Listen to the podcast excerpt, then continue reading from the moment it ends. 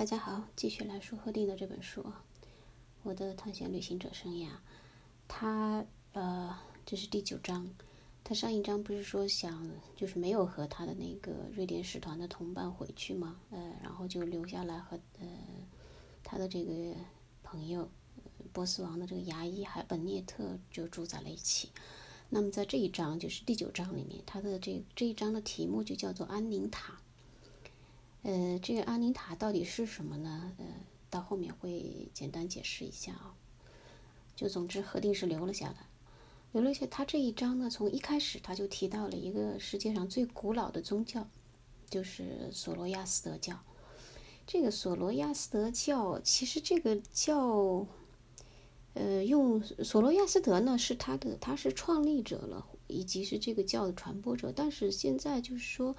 呃，大家能在一些不管是维基啊，还是百度啊，还是什么其他的这个知乎啊这些上面看到的，呃，对索罗亚斯德这个人的描述呢，实际上是基本上不准确的。为什么这么说呢？因为没有任何一个史料就是留下来对他有所记录，所以很多都是说是啊，据说。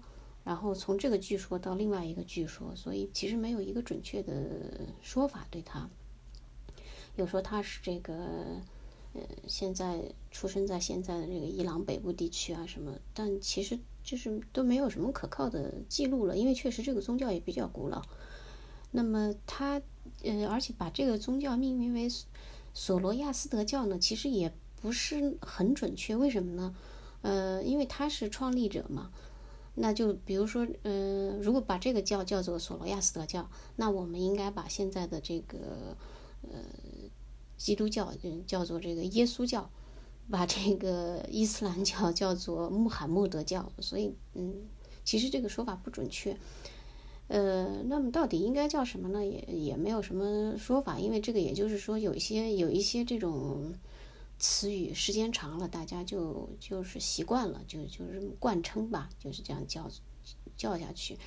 那么，呃，其实我觉得啊，我个人觉得，就是我们国家把它叫做仙教啊，呃，其实还挺准的。就这个“仙”字，就是专门为了这个索罗亚斯德教，呃，中国我们在国内发明的这个字。我觉得这个当时创造这个字的人还是挺厉害的。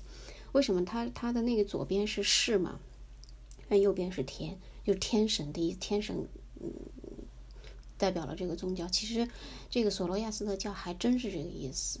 那么，呃，因为在索罗亚斯德教里面，他们的这个是就是创造一切的这个神呢，有一个也有一个神，就这也是他们就拜的这个嗯天神，叫做这个阿胡拉马兹达。呃，所以说说是他创立的。那他们这个索罗亚斯德教的这个经典著作呢，就是阿维斯塔。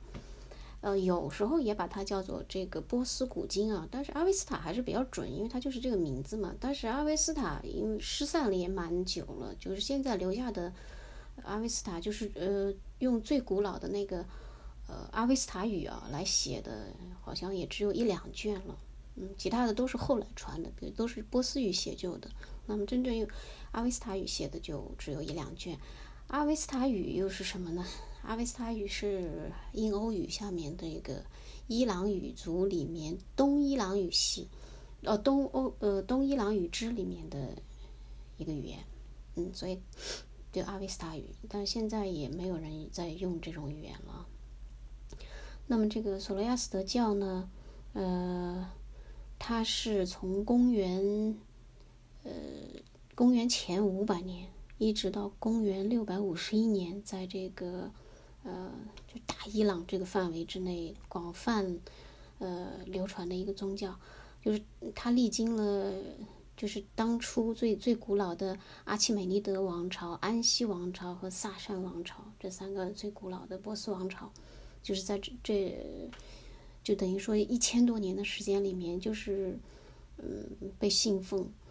那么后来呢，又又颤颤巍巍、气若游丝，又过了一千年。那么到了，就是公元六五一年，就是到这个六四零年的时候，这个当时整个来征服波斯的这个奥马尔哈里发，就把它给给灭了。但是它又存在了那么几年，就是一直到呃差不多到了这个萨珊王朝的最末端吧，也就算是它的这个气数就尽了，就是在在嗯波斯地区的这个气数就尽了。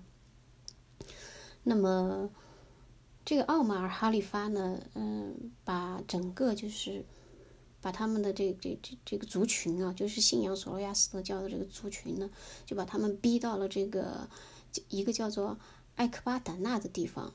这个也是曾经是一个比较古老的波斯首都了。后来呢，伊斯兰大军进一步攻城拔寨的时候呢，呃，有一部分的这个索罗亚斯德教的信徒就逃了，他们坐着船从这个。霍尔木兹岛逃到了今天的这个孟买，所以呢，现在在呃印度，呃，这个贺定写的是今天的印度，就是说在十九世纪末的时候，印度大概还有十万信众，在波斯这个地区还有八千，不过他们的这个圣火一直没有熄灭啊。那么因为前面的，就是他呃赫丁在前面的章节里也提过，就是在波斯的这个亚德斯大概有二十座这个。他们的神庙也叫火祠，因为他们呃一直有火来供奉，这也是为什么我们国家叫他们拜火教，也有一些，但是其实叫拜火教不是很准，因为呢，他们为什么一直要有要嗯，就是供奉火呢？就是因为火象征着光明嘛。阿胡拉马斯达呢，也就是一个光明使者，所以说叫拜火教，嗯，不能算十分准吧。那么，在这个呃希腊希腊的一个史学家色诺芬呢，他也提到过，就是在这个波呃推翻波斯国王以后呢，他也见到过在不同的地区是如何他们这个索罗亚斯德教是如何来祭献的啊。他提他在这个书中提到，当居鲁士从王宫出发时，另一辆由一匹紫毛马拉的马车也同时出现，后面跟着几个人，他们点燃一只火炉。然后马被祭献给太阳，从火炉中，他们根据索罗亚斯德教巫师的指定，从土中取出一块作为祭献，随身携带。那么索罗亚斯德教的这个大致的情况呢，就是在呃目前目前来看啊，他在我们就是他他在这个到了印度之后呢，嗯，就是他们信仰这个宗教的人就在很大程度就是很多人都把他们叫做。呃，帕西人，呃，就是那个，可能大家在看那个嗯《波西米亚狂想曲》的时候，那个里面就是你这个小帕西，就是说这个皇后乐队的那个主唱，说你叫他也叫这个小帕西、小巴斯，但是这个可能当时在译的时候，呃，可能有一点点失误吧，应该是帕西，他们叫做帕西人，倒是比较。相对来说，跟他们那个读音来比的话是比较准确的啊。那么这个现在的目前的这个索罗亚斯德教在我们国家应该是没有了，嗯，遗遗迹也不多了。但是在香港有，我们国家就是山西介休有一个叫仙神庙还是仙神楼的一个地方，但是呢，因为它的来源不清楚，就是因为你从现在它的那个建筑整体上也看不出什么，嗯。这个索罗亚斯德教的或者是仙教的这种任何的遗，呃，就是他们的一些遗迹了。所以说，只是只是就是流传说以前呢，这是一个先神庙或者说一个仙神楼吧。嗯，就是它的，就是因为因为在大概明朝还是清朝的时候被毁过，所以就是它的最原始的状态现在也找不到了。嗯，所以不能百分之百说它就是这个仙教的遗迹。但是香港有，香港为什么会有呢？以前广州也有。就是这个，就是这些帕西人。帕西人，因为他要他经商呢，嗯，就在这个印度啊、香港啊，他们而不是在呃广州啊、香港这些地区都有他们的足迹，所以他们建了一些寺庙，包括他们的这个墓地，嗯，都有。那目前来说，在全世界范围范围里面啊，这个大概就是有二零一三年有一个统计，他们在全球的信徒是十九万四千多人，那。而且这个信徒的人数应该是越来越少。那么最大的社群就是在印度了，印度现在有七万多人，七万一千人。那么接下来就是现在的伊朗有六万九千多人，接下来是美国，美国有一万七千八百人。嗯，所以说这个是比较多的。香港它有一些就是这个仙教的一些神庙的遗迹，如果有兴趣的话是可以去看，因为他们当时在这个嗯设立了不少洋行，就是嗯在在香港的一些这个什么嗯跑马地呀。还有这个，包括现在就是大家都知道的这个香港的那个天星小火轮的这个创立也和拜火教的这个商人有关系的，嗯，所以可以有兴趣可以去看一下。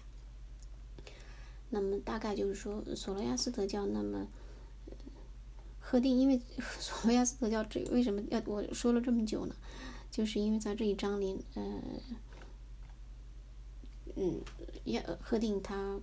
做了一件和这个索罗亚斯德教很相关的事啊，然后他在后面也提到了索罗亚斯德教的教义，呃，赫定在这一章节里面，就是他他的教义就是二元论，唯一的神呢就是阿胡拉马斯达，他代表着美好与光明，他是善神，他的对手和敌人呢是阿里曼，阿里曼呢是邪恶和黑暗的象征，嗯，就是他他就是他们的教义就是认为反正这两个就是对立的，非黑即白。非好即坏，就是这样的，呃，所以在阿，呃，整个这个他们的，在在这个他们的阿维斯塔里面就描述了这个阿胡拉马兹达和阿里曼之间的旷日持久的争斗。那么最后呢，阿胡拉马兹达最后获得了胜利，胜利，因为他是正义的这个使者嘛。那么，呃，就是当时的不这个信仰索罗亚斯德教的人啊，嗯。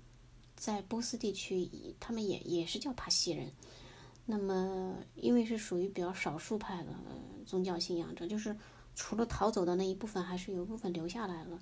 那么被当时的这个伊斯兰教徒蔑视和威胁，于是呢，他们在自己的村庄里离群所居，以期可以呃进行自由的宗教仪式。他们当中有不少的商人和园丁，千年以来都遵循着索罗亚斯德的戒律。在每座每座房屋里都会点一盏灯，呃，吸烟草是对火神的亵渎，而且如果起了大火，人们是不能去扑灭的，因为面对火的神力，人不应该以命相抵。呃，然后接下来呢，就是贺定还写了一部分，就是这个帕西人的这个葬仪。帕西人死以后会被穿上白衣，头上用白布包起，周围点起油灯，死人。被安置在一根铁棒上，脚边放一块小放一小块面包，然后一只狗会被放进停尸房。若是狗吃了面包，则表明死者呃亡者已死；如果狗不肯吃面包，那就说明灵魂还未离开身体。那么尸体会一直被放在当地，直至腐烂。呃，接下来会有洗尸人将尸体洗净，而洗尸人是不洁净的，因因此没有人会上门做客。这是何定写的当时的这个帕西人的一些这个礼仪吧。呃，那么接下来他会做一件什么事情呢？他呢，就是说他在因为嗯，帕西人或者说是这个拜火教信徒啊，被认为是直接源自古代索罗亚斯德的后继者们，因此呢，他们是印欧人种当中最纯正的样本。所以在这个赫定离开斯德哥尔摩之前啊。当地的一位医学和人类学教授找过他，请他试着想办法带两个败火者的头骨回来，这就是核定他们的目的。那呃，到了六月中旬的时候，有一天酷暑，就专门找了这么一天。呃，当时就在阴凉处啊，也有四十一度，因此我和海伯涅特医生相伴，前往位于德黑兰东南的安宁塔。这就是我说题目为什么叫安宁塔？安宁塔呢？就是这个索罗亚斯德教信徒的墓地，因为是去偷东西，我们选在了刚过中午的时候。此时所有的人都待在家里避暑。呃，我们还带了一个有两个口袋的软的马鞍包，里面塞了麦草纸和两个人头大小的西瓜，就做伪装嘛。经过一番侦查，我们选就是他们到了墓地以后啊，呃，经过一番侦查，我选了三个成年男性的这个尸体。其中最新鲜的一具尸体死了刚几天，相比之下，另外两具嗯比较柔软的部分，就是肌肉和筋腱已经被猛禽吃的支离破碎，眼睛也都被啄掉。这就是这个索罗亚斯德教的信众的葬俗，他们就是说是不能用水，不能用火，不能用土，因为因为都是不干净的嘛，所以都是被这个被猛禽给吃掉，最后把这个骨头收拾起来是这样的。呃，眼睛也被啄掉，但是脸上的皮肤还留了一部分，像羊皮纸般又干又硬。我用刀把一个头颅从躯干上割了下来，脑浆从脊椎孔里流了出来。我不停地甩着这个头头颅，直到里面空了为止。第二个头颅也用同样的办法处理。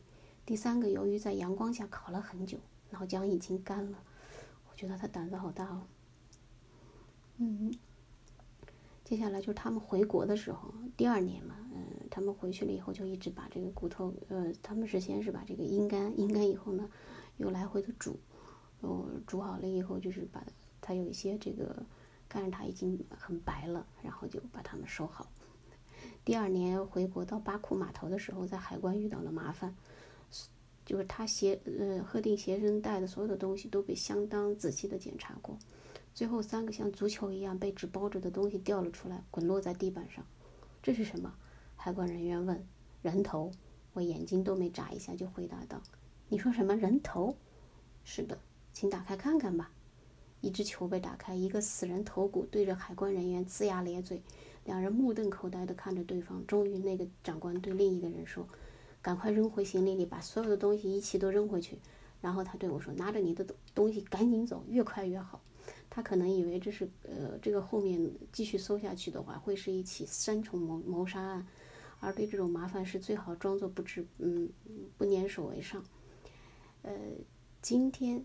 也就是呃，赫定说的当时的今天啊，十九世纪末的时候，在斯德哥尔摩的头骨博物馆还能看到这三个帕西人的头骨。呃，我呢要说明一下，现在已经没有这个头骨博物馆了。呃，这三个帕西人的头骨在哪儿呢？我也不知道，我就猜啊，大概是放在呃某一些这个研究机构里了吧。那好，呃，这一章节就说到这儿吧。嗯，再见。